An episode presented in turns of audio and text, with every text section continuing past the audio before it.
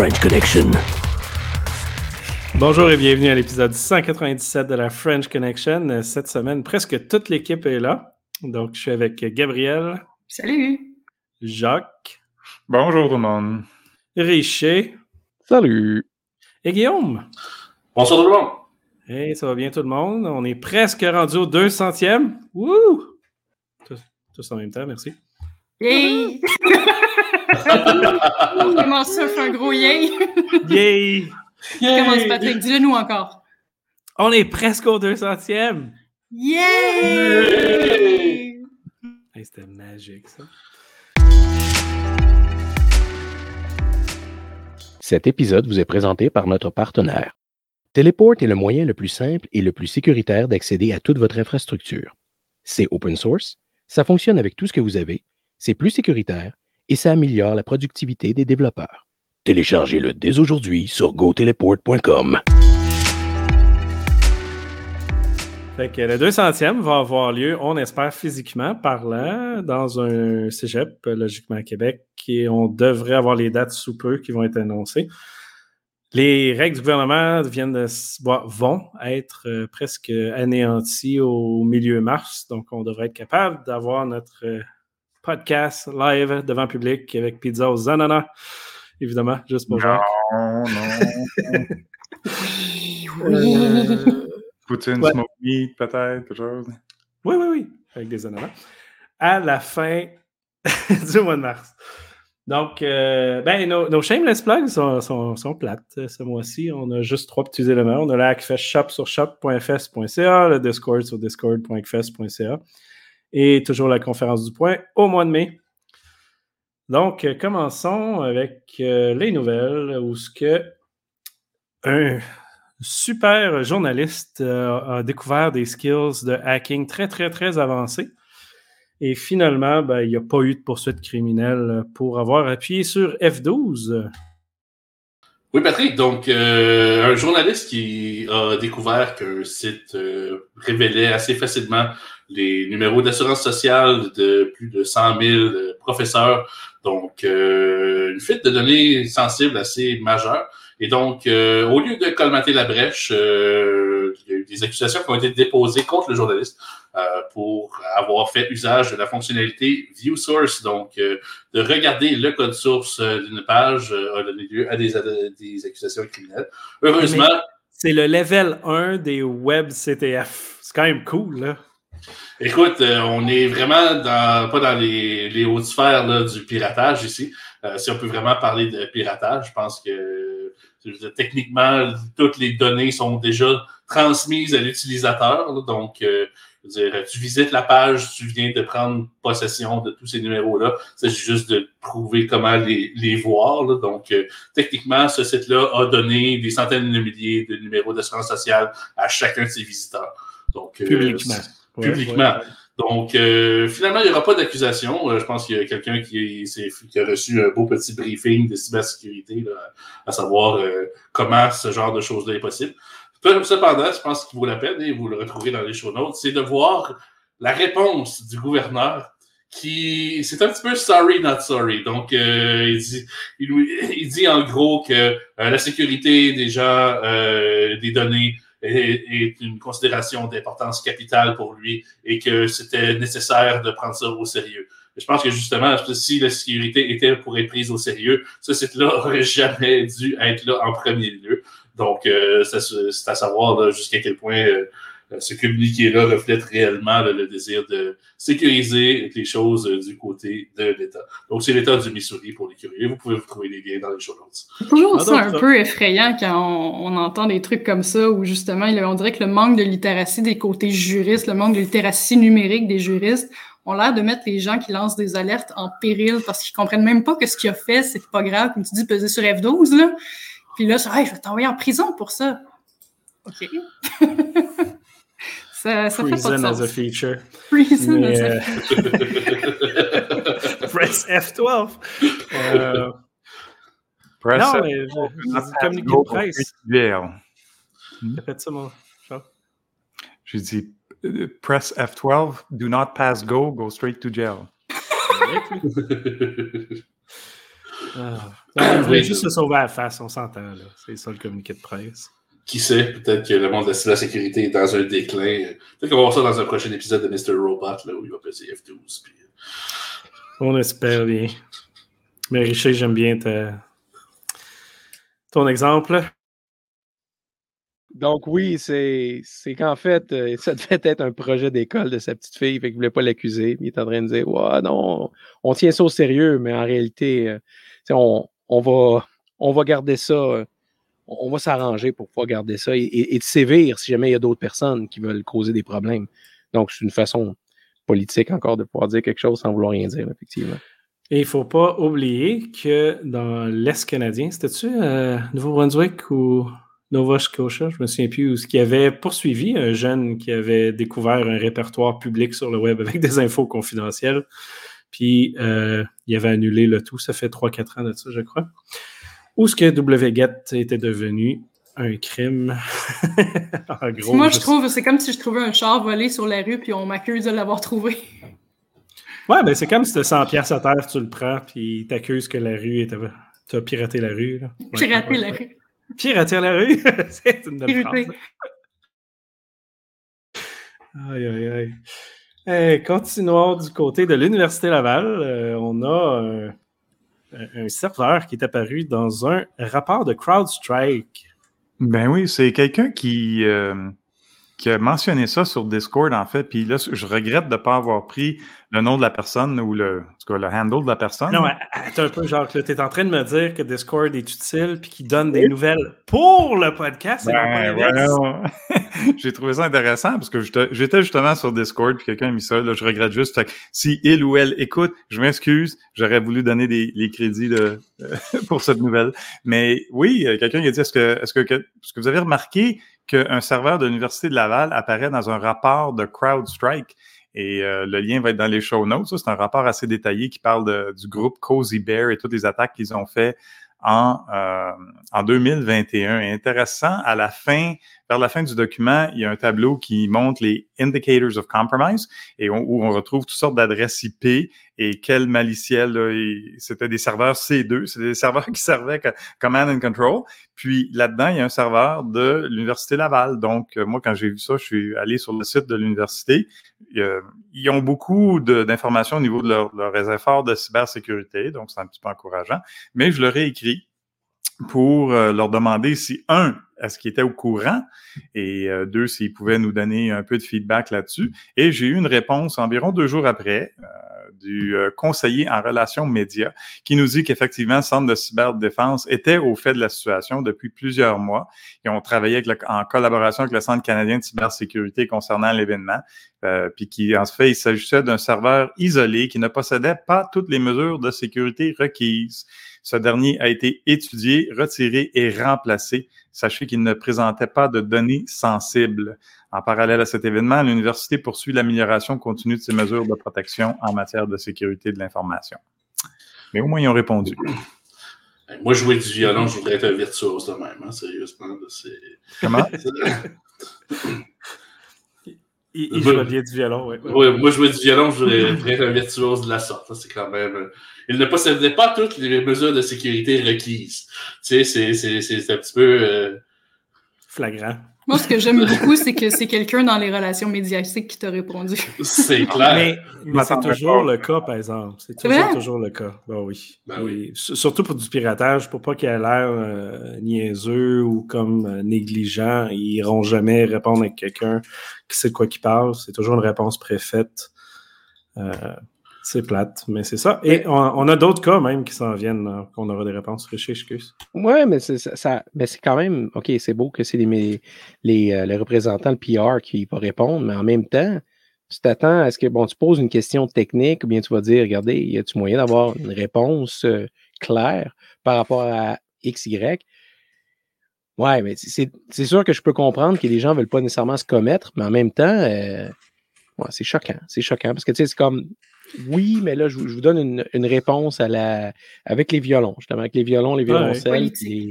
C'est ça. C'est c'est désagréable. Je trouve ça désagréable. C'est sûr que je veux dire, ils sont Mais pas je- dus à nous donner notre Mais on ce voit soit. jamais l'inverse. C'est ça qui est plate. Tu veux dire un Bon. journaliste qui donne une faille?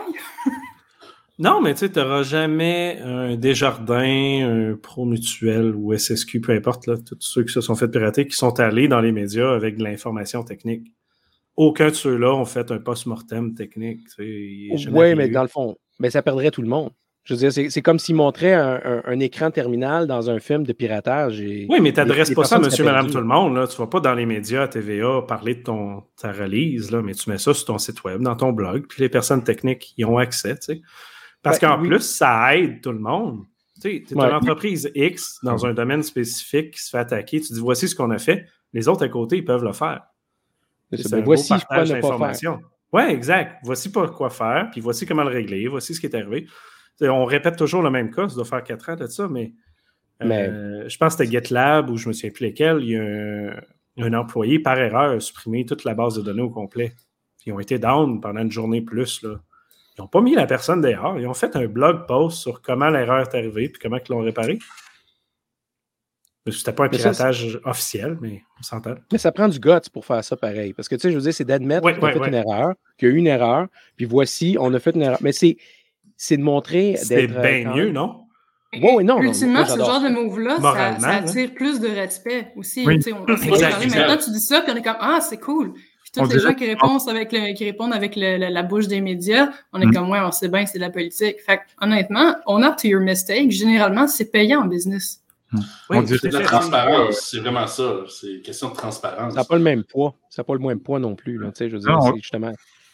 C'est comme si à l'aspect euh, éducation, partage d'informations. On parle de faites attention à ça, on l'a manqué, puis on paye pour. Il y, y, a tellement un aspect éducation qui, serait, qui aurait de la valeur pour peut-être beaucoup de monde.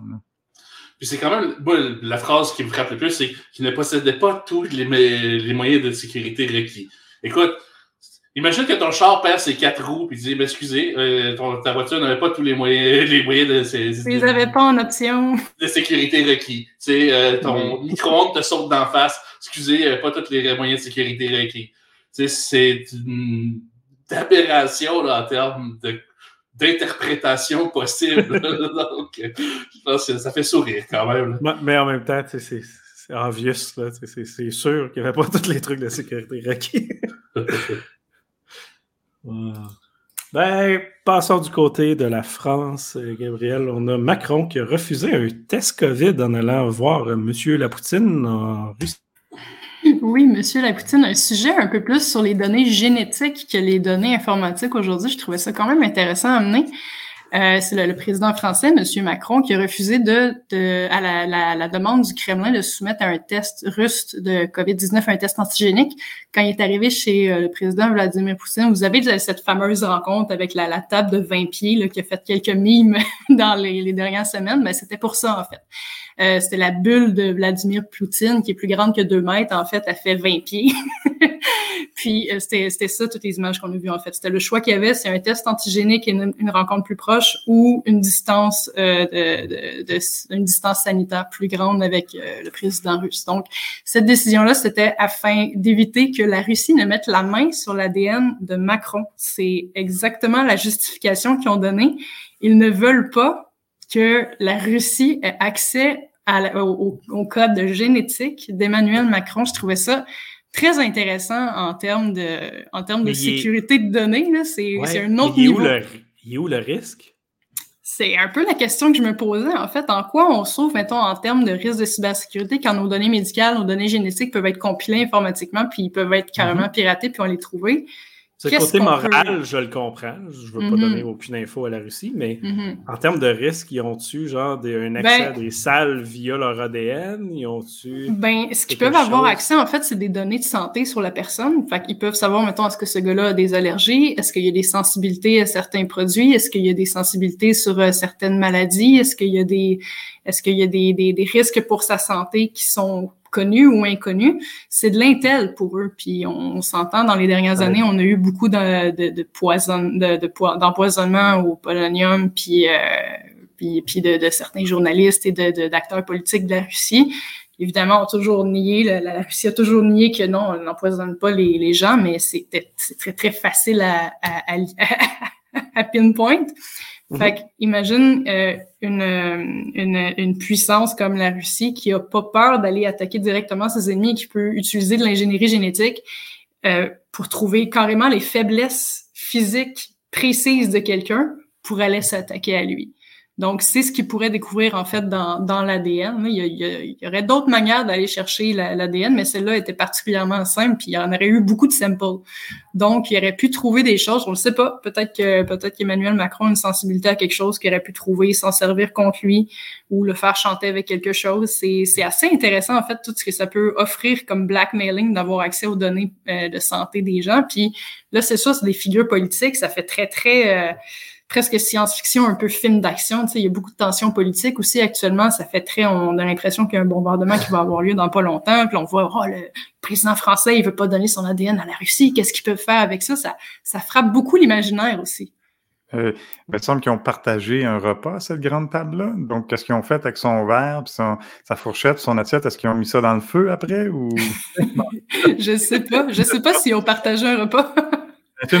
mais, comme je te dis, c'est dans un test antigénique, la charge d'ADN à analyser est plus grande. Fait que, si tu es juste sur. Euh, tu peux avoir autre chose aussi avec les, les, ustensiles et tout, mais quand tu as accès directement à des samples, on s'entend que ton, étude peut être un peu plus poussée.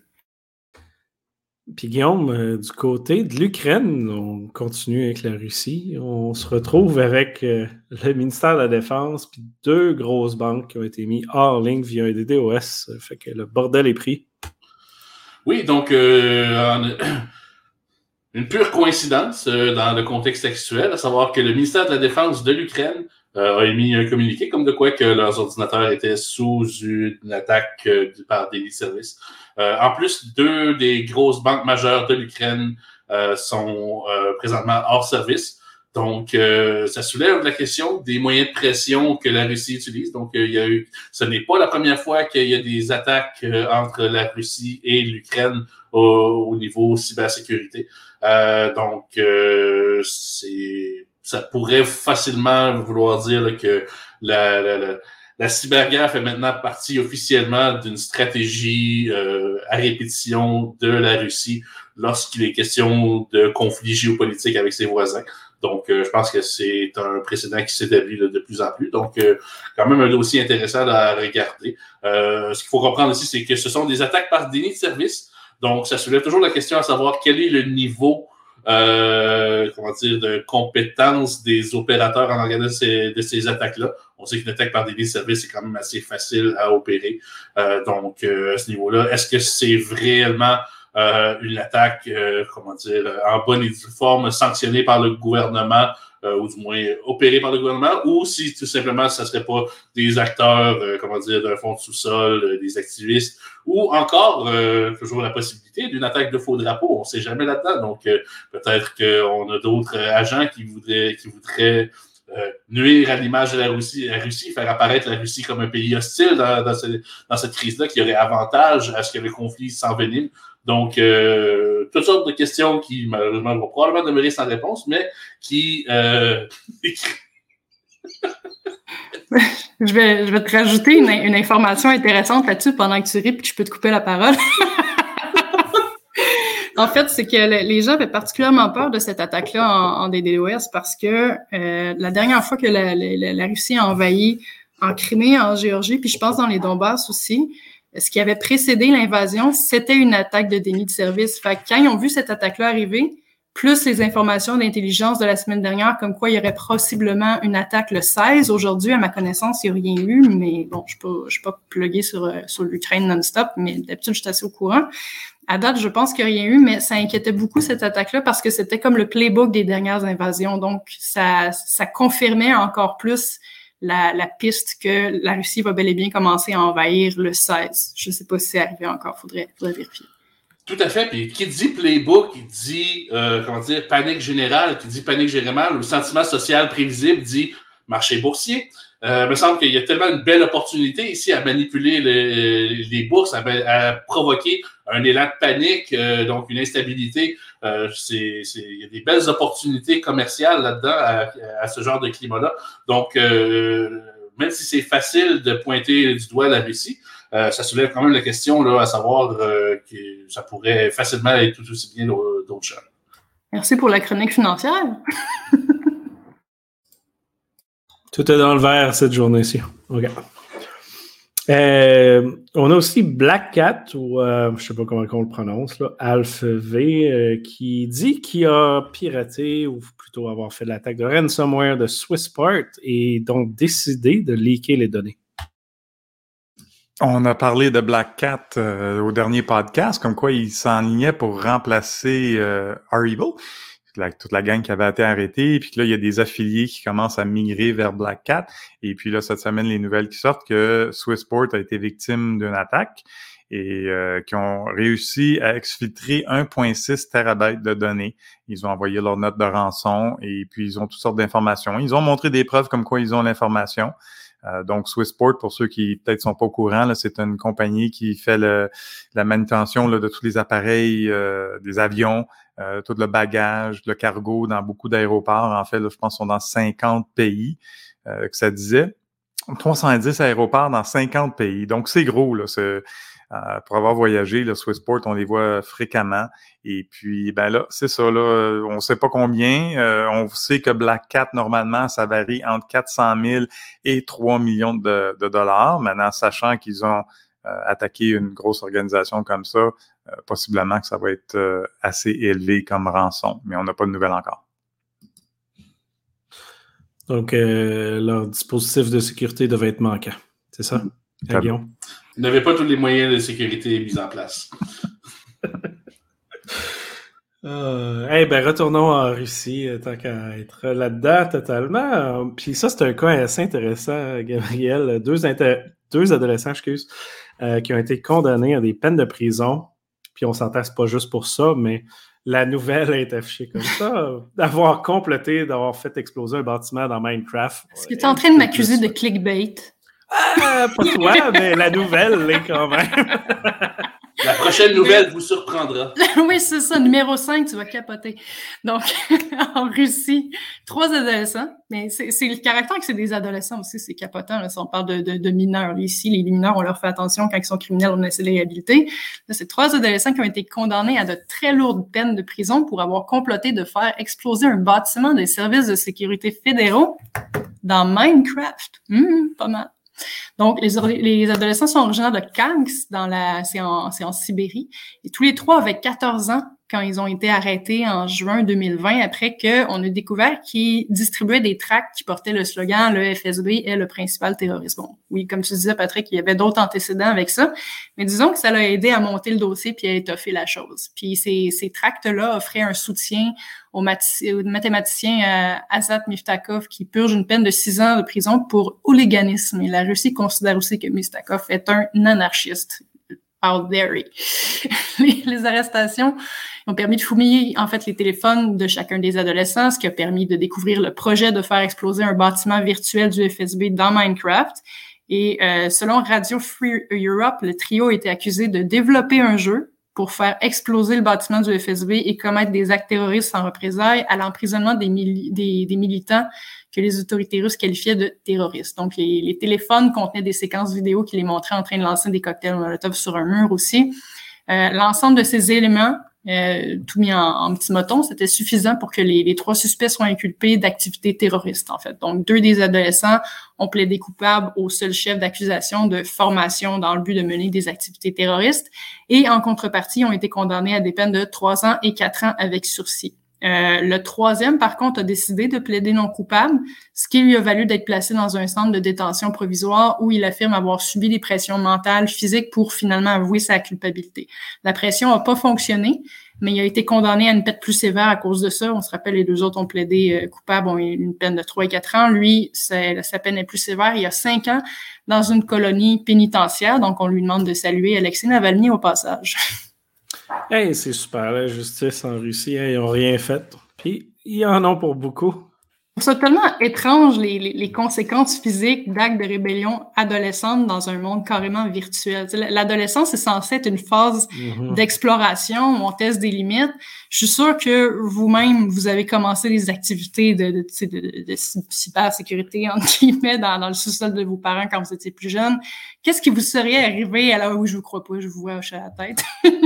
qu'est-ce qui vous serait arrivé à l'adolescence, vous, si vous aviez été jugé sur vos actes en ligne avec une sévérité comme ça? Je vous, ça, me, ça, me, ça me faisait rappeler aussi un cas qui avait eu aux États-Unis, ça fait pas longtemps, un, un, jeune garçon qui s'était fait euh, expulser de son école parce qu'il avait recréé la map de son école dans Counter-Strike. Tu sais, c'est quand tu fais des trucs en ligne un peu en rébellion d'adolescence, mais qu'il y a des grosses conséquences dans, dans ton monde physique, dans le monde réel, c'est assez capotant. Ouais, ouais, disons que c'est pas les mêmes juridictions. Ah, pff, juridiction. Juridiction. Je, je, hein? Tout le monde sait quoi qu'on parle. Et parlons d'une autre juridiction en Bretagne. En Bretagne. Ça va pas mon affaire. Le gouvernement britannique euh, qui a menacé des adultes à fournir les informations de carte de crédit pour utiliser euh, Facebook ou TikTok. C'est un peu bizarre, ça? C'est beau, la vie, hein? En fait, c'est le gouvernement britannique qui a menacé, quand je vais faire un projet de loi. C'est comme ça que le gouvernement menace avec les projets de loi, que les, adultes vont devoir donner les détails de leur carte de crédit ou de leur passeport avant de pouvoir accéder aux sites de médias sociaux. Donc, c'est la, la, vérification de l'âge d'utilisation d'Internet, en fait, qui était d'abord envisagée puis abandonné dans le cadre de la loi sur l'économie numérique de 2017, va faire son retour dans le projet de loi britannique sur la sécurité en ligne. Euh, c'est la promesse qu'a que, fait leur ministre du numérique, Chris Philip, en associant cette technologie à la protection des enfants contre les sites pornographiques. Je ne sais pas si vous vous avez rappelé, il y a quelques années, il était comme question de, de, de, bloquer tout ce qui était pornographie ou encore truc un peu niché, déviant, qui, qui était considéré comme déviant. C'était très, très, très paternaliste. Comme moi, je pense que ça avait été abandonné. C'est un peu en lien avec ça. Euh, le gouvernement a tenté de faire passer en douce euh, que cette mesure serait imposée aux sites web pornographiques spécialisés, justement. Puis, par contre, les déclarations du, ministère du numérique qui publiait en petits caractères euh, indique qu'ils ont l'intention d'aller plus loin que la tentative ratée de la loi sur l'économie numérique que je mentionnais en 2017. Cette loi-là couvrait pas les entreprises de médias sociaux où le gouvernement considère qu'une grande quantité de matériel pornographique est accessible. Donc, ils font porter le chapeau euh, de, la, raison de ces mesures-là sur l'accès à la pornographie à travers les réseaux sociaux. Puis la, la, nouvelle mouture de la loi, bien sûr, met l'accent sur les médias sociaux, donc les TikTok, Facebook, Twitter, Instagram, et potentiellement sur toutes les autres plateformes où les utilisateurs peuvent poster leur propre contenu. Fait qu'évidemment, ça va avoir un impact sur la capacité des Britanniques à rester en contact euh, avec leurs amis, avec leur famille. Si tu commences à devoir donner ta carte de crédit, ton passeport, juste pour pouvoir accéder à ces trucs-là, euh, ça regarde mal. Donc, si le, les sites ne font pas leur travail à ce sujet pour se plier à cette, euh, à cette contrainte-là, le régulateur indépendant Ofcom pourrait leur infliger une amende pouvant aller jusqu'à 10% de leur chiffre d'affaires annuel mondial ou pourrait les empêcher d'être accessibles au Royaume-Uni. Puis même question euh, que les patrons de ces sites-là euh, soient également tenus responsables pénalement s'ils coopèrent pas avec l'Ofcom. C'est c'est assez. oui, oui, je te jure. là, là tu es en train de dire que la Chine pourrait dire non à recevoir les données des Britanniques gratuitement comme ça? Oh boy, sûrement. hey, TikTok va être heureux, hein? Ils vont avoir toute la reconnaissance faciale, ah, leur passeport. Ben TikTok, le spyware chinois. Aussi, là. Oui, le spyware chinois. C'est ça. Fait que donc, le, le, responsable de la, de la, recherche au groupe de, de, réflexion Adam Smith Institute, il disait euh, le gouvernement semble déterminé à bafouer la liberté civile dans sa croisante mal avisée contre la pornographie. Donc, ça a l'air l'air de vouloir vraiment porter le chapeau pour ça. Donc, la vérification de l'âge est facilement contournée par n'importe quel adolescent féru de technologie et disposant d'un VPN. Donc, les adultes seraient obligés de saisir des informations personnelles telles que les détails de leur passeport, de leur carte de crédit, un cadeau pour les escrocs et risqueraient davantage d'être pris les pantalons baissés, parlant de pornographie, en cas de violation de données. Euh, moi, je me demande, est-ce qu'on parle ici d'une tentative de contrôle des morts de la population sous prétexte de sécurité? Ben, on s'entend, le... voyons, en Bretagne, c'est au UK, c'est ça, c'est du contrôle partout. C'est la place qui a le plus de caméras, c'est la place qui a le plus de surveillance. Pourquoi pas une, une de plus? Ça, le TikTok dans l'histoire paraît un peu débile, par exemple, parce que c'est comme, oh oui, il faut que le fournisseur le fasse. Qui qui va aller donner son passeport à la Chine? Voyons non. Richer. Oui, dans le fond, ça, ça me rappelle, pas nécessairement, je vois pas ça nécessairement comme contrôler les mœurs des personnes, mais plus comme contrôler en général. Mais c'est un peu le même principe que le, les iPhones. quand ils voulaient changer euh, pour mettre les images, pour qu'ils puissent détecter la, des, euh, Des, images pornographiques pour les enfants, et tout ça, sur les téléphones, c'est ils mettent ça sous, sous la tutelle de ça pour dire regardez, on veut protéger les gens. On veut protéger les gens. Comme plusieurs lois qu'on voit dernièrement, que les, les, choix, les choix des gouvernements et tout, euh, ils veulent protéger, mais ça ne veut pas dire que c'est vraiment ça l'agenda derrière. Oui, c'est ça. non, c'est ça. pour le bien des gens, le bien-être des gens, puis la, bienveillance, ça a le, dos large des fois pour, euh, ce genre de trucs-là. Puis je ne sais pas si, si euh, est-ce que l'alternative qui est proposée pour la dite sécurité n'est pas encore plus détrimentale en fait à la sécurité. On s'entend que donner son passeport, sa carte de crédit juste pour avoir des accès, je ne sais pas vous, mais la dernière fois qu'on m'a demandé de donner mon passeport pour ma sécurité, je me suis réveillée dans un bain de glace en Slovénie. Ah, ça, c'est ah, ça arrive si ça t'arrive, ben, c'est sûr que si tu donnes un rein à chaque fois, c'est plate deux fois. C'est un accident. Moi, je pense qu'au lieu de demander le passeport ou une carte de crédit, euh, Pat, qu'est-ce que tu penses? On fait juste euh, émettre un code QR. J'allais dire, le code QR, c'est une bonne idée, non? Il y a le piton Remove Jacques juste ici. on va voir Jacques dans un appareil dans un TikTok. Ah avec la pizza aux ananas. Mais euh, je pense que c'est quand même une tendance assez euh, flagrante. Là. Je moi, quand j'entends des choses comme ça, ça me rappelle, euh, puis c'est hey, vieux, excusez mon âge, 2012, Victos qui dépose le, projet de loi C30 qui était, et je cite, le Protecting Children from Internet Predators Act, qui était un projet de loi qui visait à éliminer pratiquement toutes les, balises euh, sur la, vie privée euh, pour les forces de l'ordre, leur donner un pouvoir de surveillance quasi illimité. Et ça a été, fait, ça a été poussé dans un bill omnibus euh, sous le prétexte de dire êtes-vous pédophile pour euh, euh, refuser que cette loi-là passe? Ah. Et donc, c'est une stratégie qui, est utilisée maintenant par tous les gouvernements au monde pour pousser l'agenda. L'excuse, là, pour les enfants, c'est, ben je dégueulasse instrumentaliser l'enfance pour passer ton agenda politique. C'est qu'essayer de, d'aller striker la corde émotive des gens, ah, pour les enfants, c'est tellement noble, ça m'écœure. Ben, tu sais, la partie de Apple avec leur scanning d'image, c'était ça aussi, là. Tout le monde était comme Ah oui, j'ai pas de trouble, je suis pas un pédophile, je suis pour ça.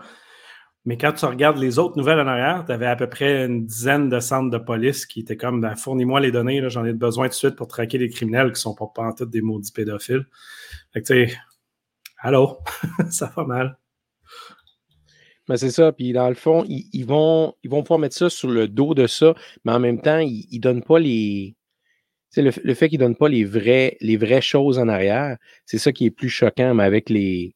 les, les euh, je manque mes mots, les euh, personnes qui vont être en, en, considération par rapport à ça, comme par exemple, ben, comme, je mentionnais, là, la loi qui, euh, qui parlait des, des jeux vidéo, qui voulait pouvoir éliminer des jeux vidéo, bien les couper ou euh, les barrer ou bien dire ça, ça n'a pas de sens. Puis, tu sais, je veux dire, à quelque part, c'est de, de, blâmer les mauvaises choses et ou de mettre les, les, le focus sur les mauvais endroits par souci de vouloir contrôler.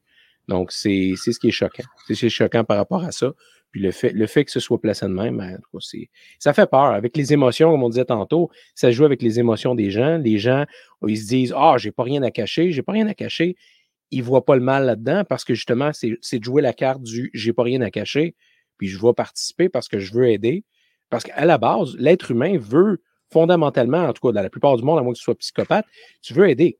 Tu veux aider les autres. Donc tu dis Ah, ben je vais participer à ça, c'est une bonne cause, c'est une bonne affaire tu vas donner ton, ton 5 cents euh, à, la, fondation de whatever, puis en bout de ligne, tu supposes que ça s'en va après. Ça, puis, puis, retirer les libertés au monde, c'est beaucoup plus facile si tu fais croire que c'est leur décision. Si tu vas flatter cette corde-là, justement, que c'est comme Ah, c'est vrai, pour les enfants, ça vaut la peine. Moi, je vais, je vais me retirer de ça. Mais tu sais, pour ici, on a, on a beaucoup de liberté peu importe euh, de quel côté vous vous situez dans la, sphère politique actuellement, puis le discours qu'il y a avec les, mobilisations qu'il y a partout dans le Canada, on a beaucoup de liberté au Canada. Et quand, justement, on s'en fait retirer un peu de cette manière-là, ça, c'est des vraies manières de retirer la liberté, c'est que les gens le font willingly. Et arrêter de s'occuper de notre liberté ici, puis se dire, moi, je vais prendre le sacrifice pour les enfants, pour ci, pour ça.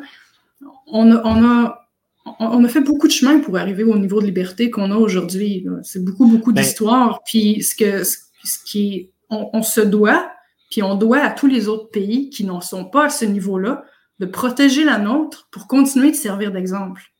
pour que ce soit un standard à atteindre. Exact. Tu sais, ce qui est dangereux là-dessus, c'est Ah, on est tellement libre ici, c'est pas grave une mesure de plus. Tu sais, dans les dernières semaines, avec euh, l'affaire des troqueurs, c'est ce qu'on entend partout. Ah ouais, mais tu sais, t'as une couple de personnes qui sont pas correctes, c'est pas grave là, si on enlève des droits pour s'enlever ces, cette dizaine de personnes-là. Ni gauche, ni droite, ni noir. C'est dangereux. non, non. C'est beaucoup plus nuancé que tu contre ou t'es-tu pour, c'est vraiment plus différent. Non, non, c'est ça. Tu peux être contre les mesures, les critiquer et pas être un complotiste, ça va dans les deux côtés.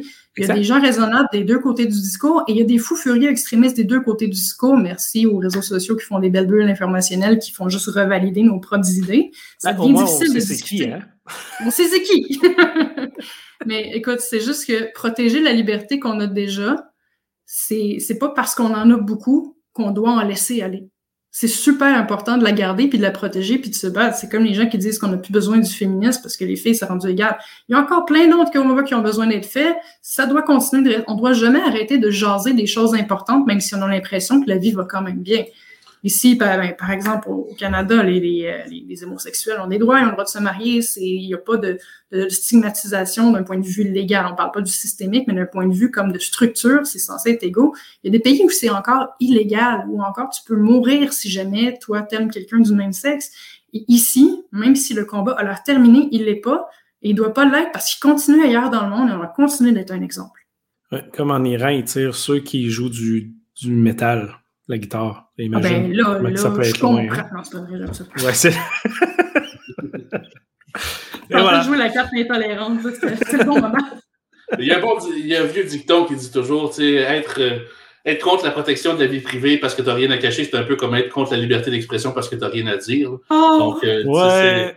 c'est je pense c'est tellement un non-sens. Euh, puis justement, je pense que c'est un peu symptomatique de cette pensée noire ou blanche là, qu'on a euh, de plus en plus, malheureusement, grâce à des, des discours polarisés puis du déshonneur par association, mm-hmm. dans le sens que si tu prends pas euh, une position qui est propre, mettons, à la tribu, à, la tribu X, ben, tu es contre la tribu Y, etc., etc. Donc, malheureusement, le, le discours en, prend un coup et on, se retrouve avec des situations où justement c'est rendu impossible d'avoir des discours rationnels. Tu, te parles trop, Guillaume, on va te muter. Euh... Ouch! Oh! Mais non, c'est juste pour aller contre ce que tu disais.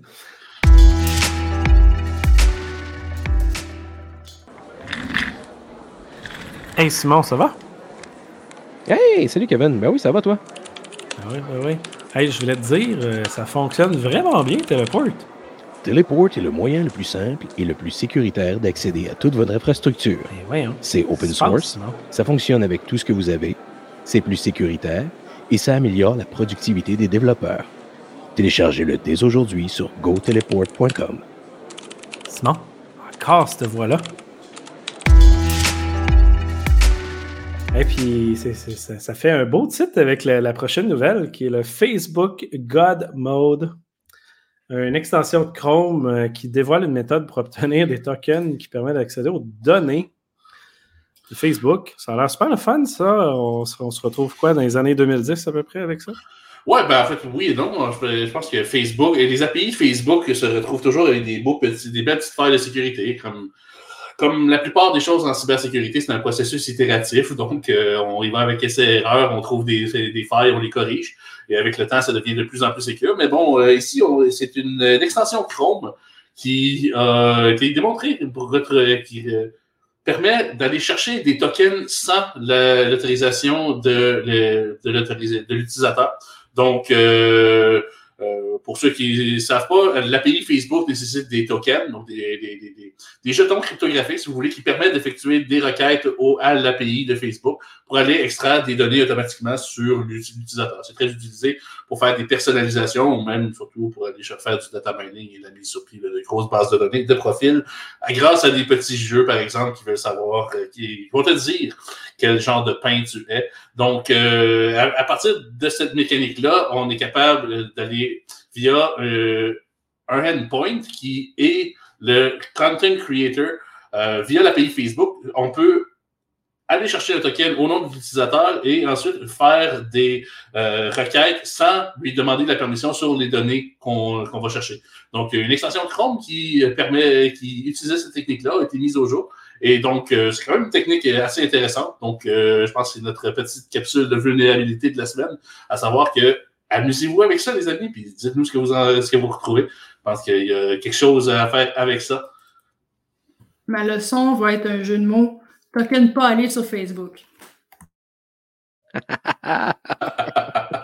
c'est bon, c'est bon. J'approuve. c'est quoi Facebook? Euh, au Cambodge? Hey, continuons dans le gouvernement. On aime ça parler du gouvernement aujourd'hui. Hein? Et restons là-dessus. Euh, mais le gouvernement du Cambodge euh, qui met en place un bouclier Internet sous forme d'une passerelle unifiée, ça a l'air de quoi? Là? Oui, donc c'est un move qui était quand même euh, controversé, euh, qui est quand même décrié par plusieurs euh, organisations de défense de droit, à savoir que bon, le gouvernement du Cambodge veut un, peu, un peu comme la Corée du Nord, dans le fond, mettre le pays en entier derrière une passerelle unifiée. Euh, donc, euh, tout le trafic passe par un seul point de service. Donc, euh, bien sûr, c'est une excellente opportunité là, de faire des, du, du, de, la surveillance et toutes sortes d'autres choses lorsque tu as le contrôle sur le feed de données. Donc, il y a des choses comme ça qui se font à la grandeur de la planète. Et donc, bien sûr, le gouvernement du Cambodge qui se défend de, quand même d'une façon qui est très, très intéressante. La défense officielle du gouvernement du Cambodge, c'est oui, mais tout le monde le fait. Donc, euh, ce qui est quand même une belle défense. Euh, et on, serait tenté de dire, mais voyons, quel genre de bullshit c'est ça.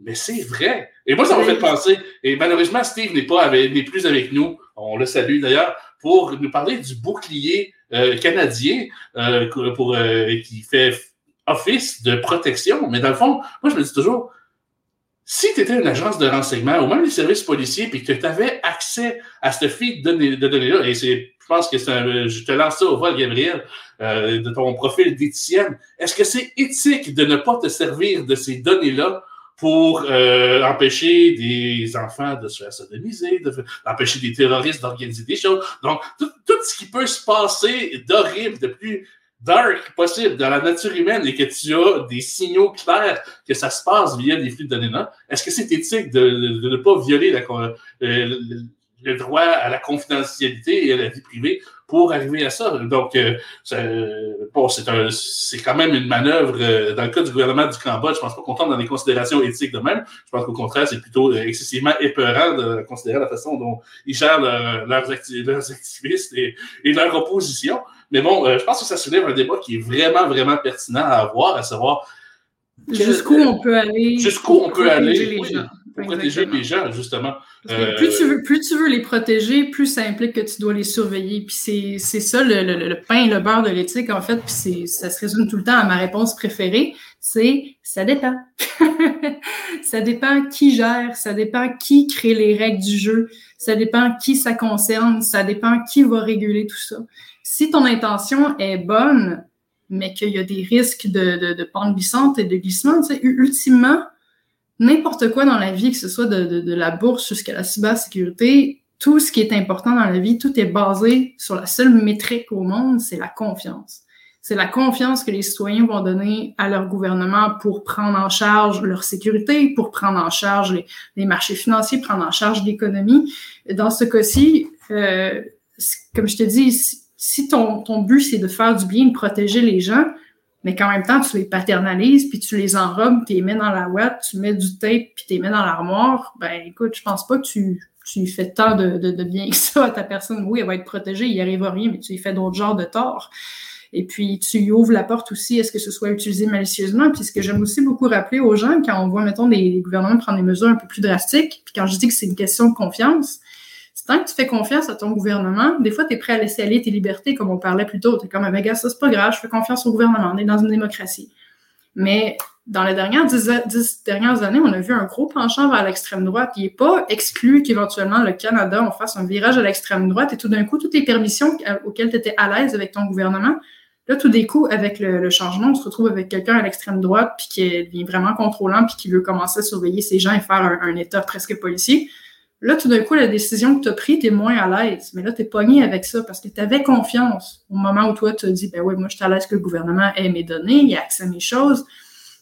Fait que des fois, euh, même si tu as confiance aux institutions qui sont en place, ça vaut la peine de se demander est-ce que je vais toujours pouvoir leur faire confiance? On s'entend, les gouvernements flippent aux quatre ans, deux fois plus, des fois moins. Euh, tu peux, t'as pas d'assurance. T'as pas d'assurance que, que les choses vont toujours rester telles qu'elles sont. Donc, faut que tu te demandes toutes les éventualités. Si moi, je suis pas à l'aise, qu'éventuellement, ben, si je, je, trouve que je commence à sentir un petit parfum d'extrême droite un peu partout, puis j'ai l'impression que ça va commencer à prendre dans le discours populaire, je sais plus si je suis à l'aise à laisser aller des libertés parce que ça se pourrait que j'en ai besoin. Donc, tu sais, c'est tout le temps la fine balance entre qui s'en occupe, qui va le gérer, qui ça touche et c'est quoi les règles du jeu. Ça dépend toujours des règles du jeu. C'est aussi le concept de la grenouille que tu mets dans l'eau chaude. Là. Sais, enlever une petite règle à la fois, ça passe très bien, mais dans 20 ans, ça va être 200 règles, puis ça sera pas super. C'est ça, c'est tranquillement. C'est présentement. T'enlèves des morceaux, puis t'espères que ça continue. de, de garder la confiance. C'est la game du gouvernement aussi. Moi, je dois avoir confiance au gouvernement, puis le gouvernement doit garder ma confiance aussi. Tu sais, ça, ça joue des deux côtés. Fait si le, le, long game de tout ça, c'est de vouloir avoir plus de contrôle sur les gens, il faut pas qu'ils le fassent d'une façon où on va se braquer. Oui, puis il y a, on, on, parle toujours le gouvernement, le gouvernement. Tu sais, euh, bon, il y a des cas où, je dirais, c'est clair. Tu sais, on veut pas, par exemple, que les gens euh, disent des choses, mettons, euh, super racistes ou des choses comme ça. Alors, on veut pas que les gens aient des comportements euh, qui s'apparentent à du terrorisme, mettons. Euh, faire une petite référence à la mesure, à la loi des mesures d'urgence d'Ottawa.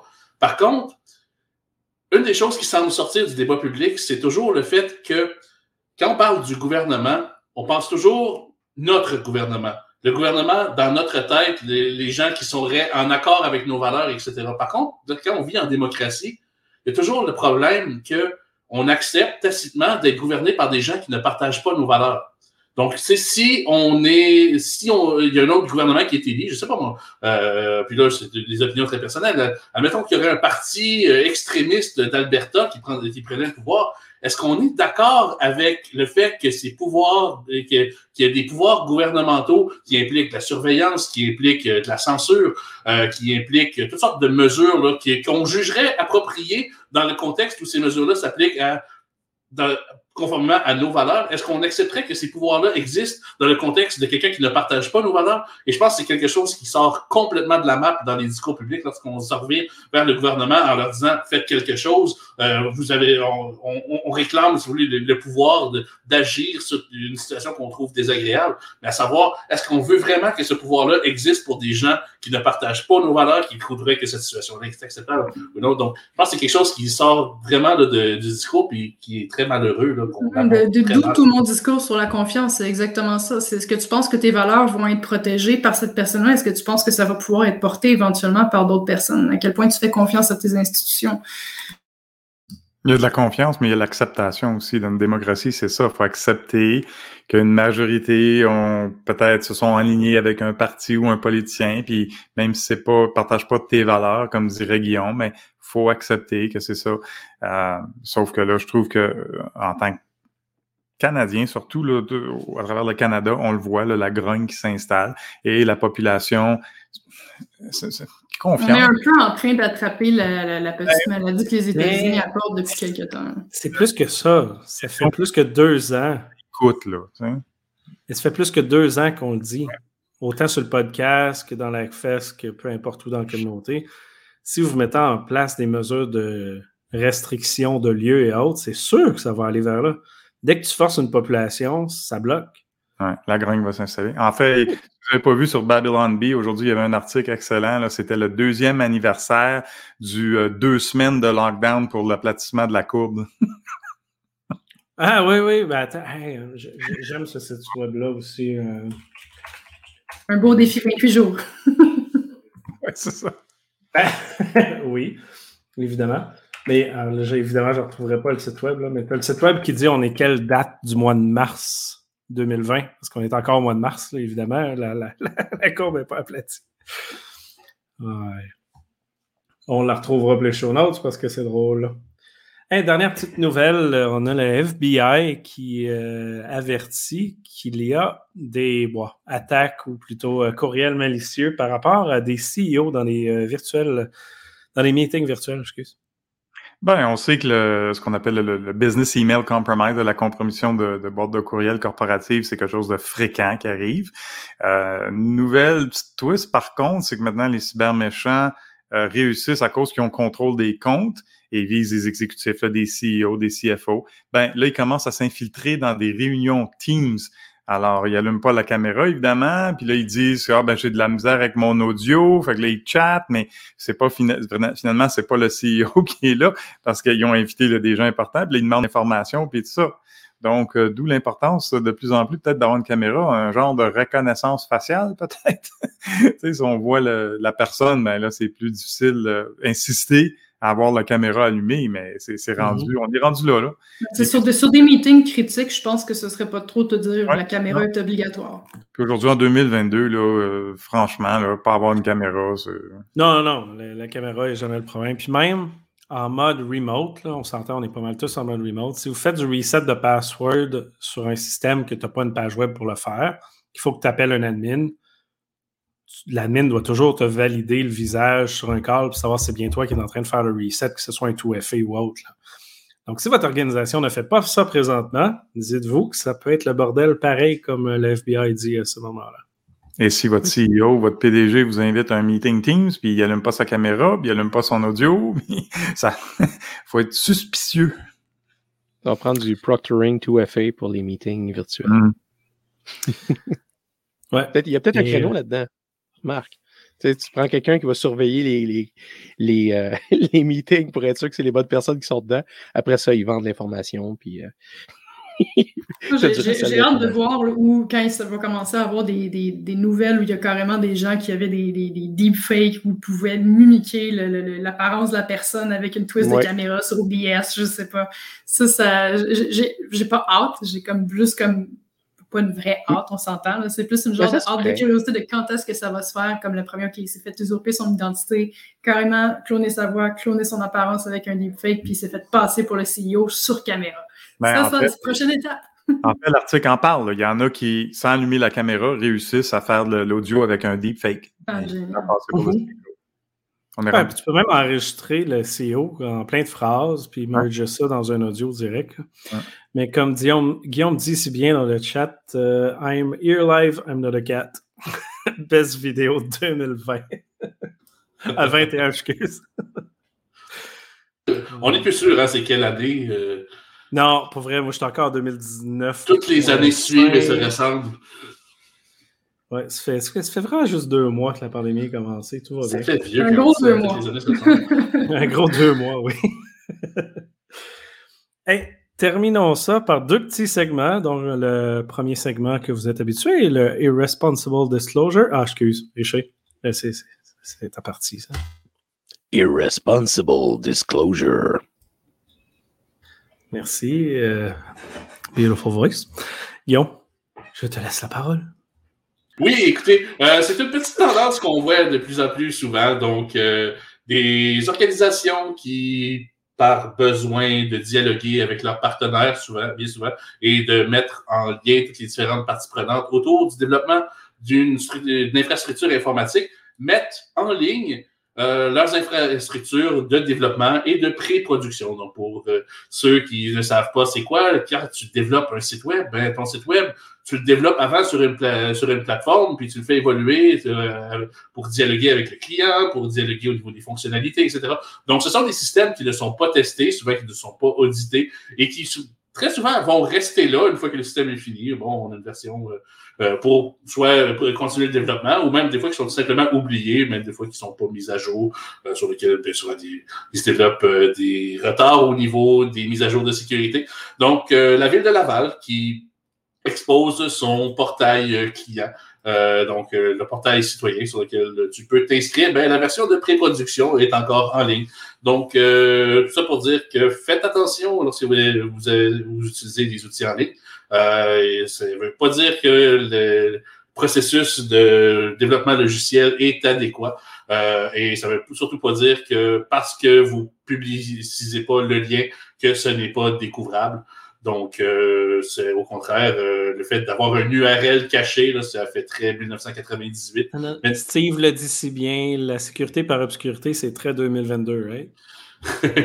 ben, c'est ça. Malheureusement, ça se pratique encore. Et euh, je vous dirais que c'est même commun. Euh, on a des organisations, des fois, qui vont nous répondre, on leur dit Hey, tes serveurs de développement sont complètement tout nus sur le web. C'est juste d'avoir l'URL, puis on peut voir toute la version criblée de bugs qui est, qui est, en ligne. Et pourtant, ils vont nous répondre Ben, c'est pas grave, oui, on, on le veut, parce que dans le fond, on veut pouvoir euh, dialoguer avec nos clients au niveau des fonctionnalités, on veut montrer des, choses, etc., etc.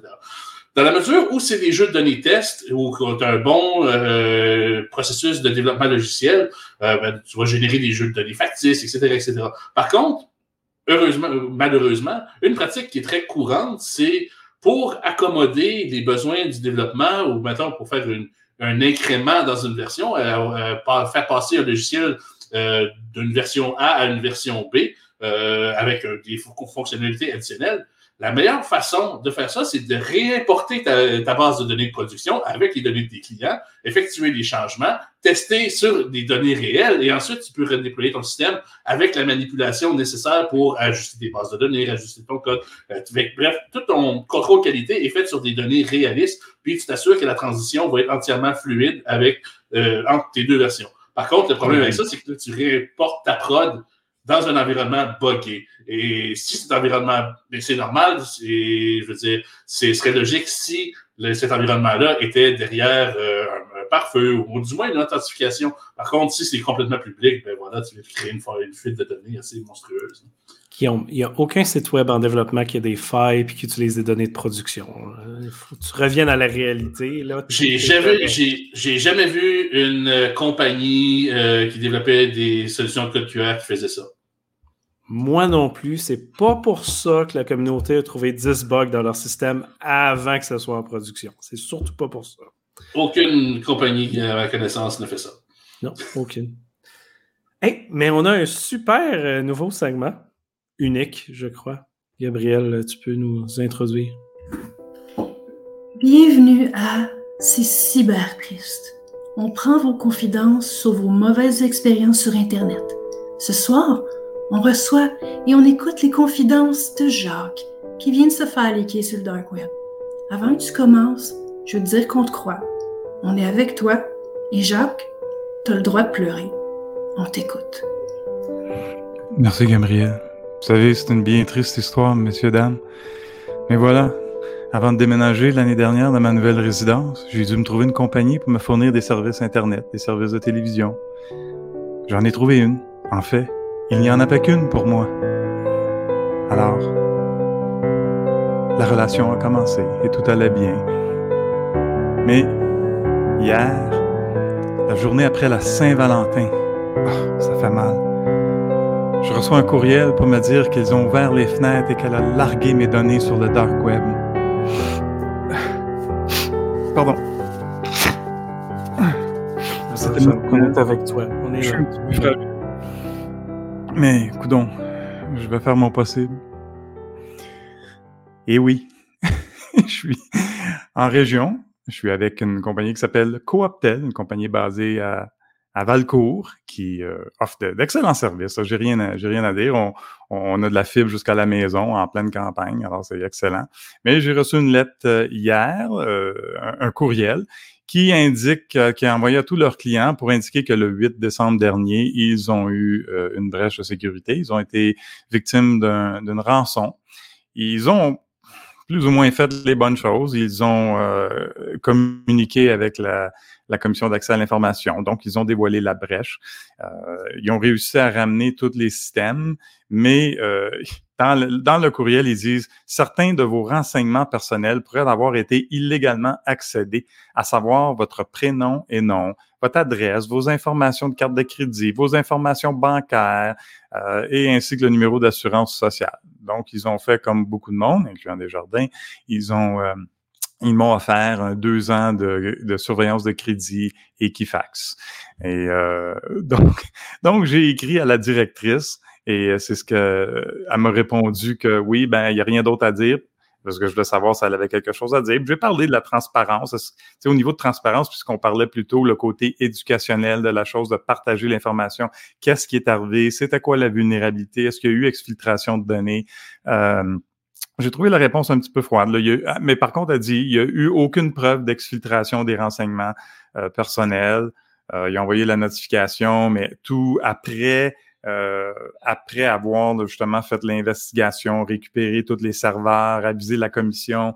Euh, vraiment, là, les, la notification qu'on a reçue hier, c'était vraiment la dernière étape. Puis d'après eux, c'est fini, puis c'est dossier clos. OK. Là, il faut espérer que mes données ne circulent pas sur le dark web.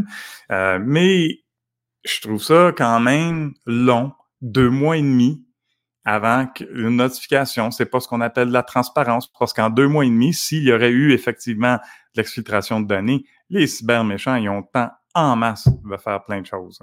C'est c'est vraiment le point que je trouve le plus désolant là-dedans. là. Mais oui, j'en arrache.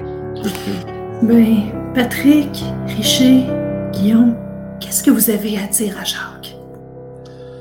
Mais moi, je trouve que Jacques, t'es t'es chanceux parce que, écoute, tu vas avoir quand même du service d'Equifax pendant les deux prochaines années.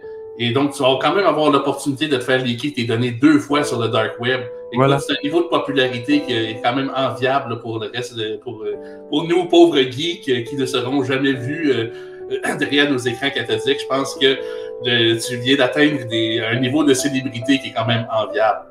C'est- difficile, mais tout le monde veut mes données. Ben, tu sais, les, les, les mesures de sécurité étaient juste pas en place. Genre, Ah. tout est correct. OK. Tu vas t'en sortir. Ça va bien aller. Oui. Avec votre support, mes amis, je vais m'en sortir. Merci pour sortir ton ouverture, Jacques. Laisse sortir le méchant Jacques. On est entre nous et nos 50 000 auditeurs.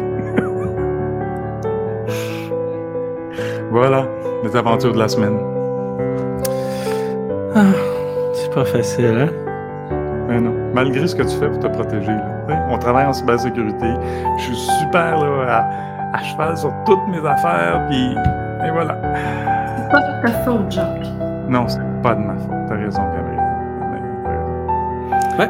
Pas de ma faute qu'il avait besoin d'accès Internet, puis qu'il avait besoin des méthodes de paiement, puis mon nom. tu sais.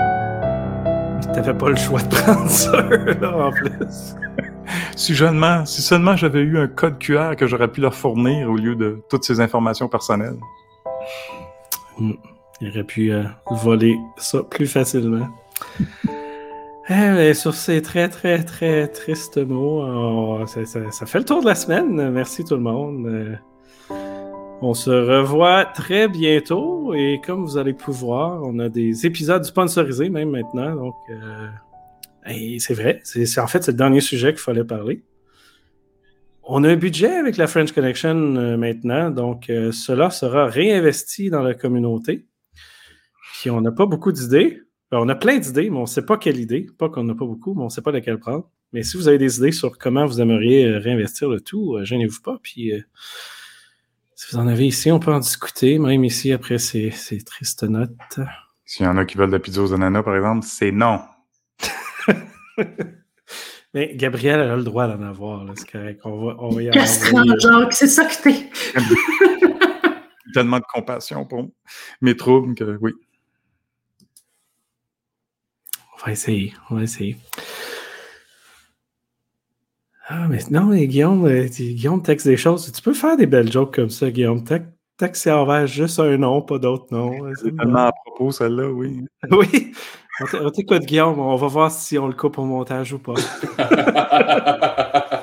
oui, donc je me demandais juste si nos sponsors euh, nous avaient donné de l'argent par Gives and Go ou autre plateforme de crowdsourcing euh, de financement. Donc, une petite joke qui est à propos en ce moment avec la mesure, la loi des mesures d'urgence à Ottawa. Eh, tu, tu devrais être correct. On va le garder au montage. Eh non, merci encore. Euh, On se revoit sous peu et comme on disait, le mois de mars, fin mars, on se retrouve avec euh, de la bouffe, si possible, du whisky et autres trucs dans un petit local à quelque part. On revient là-dessus. Bye!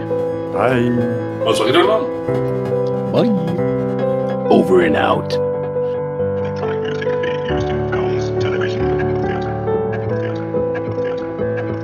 French Connection.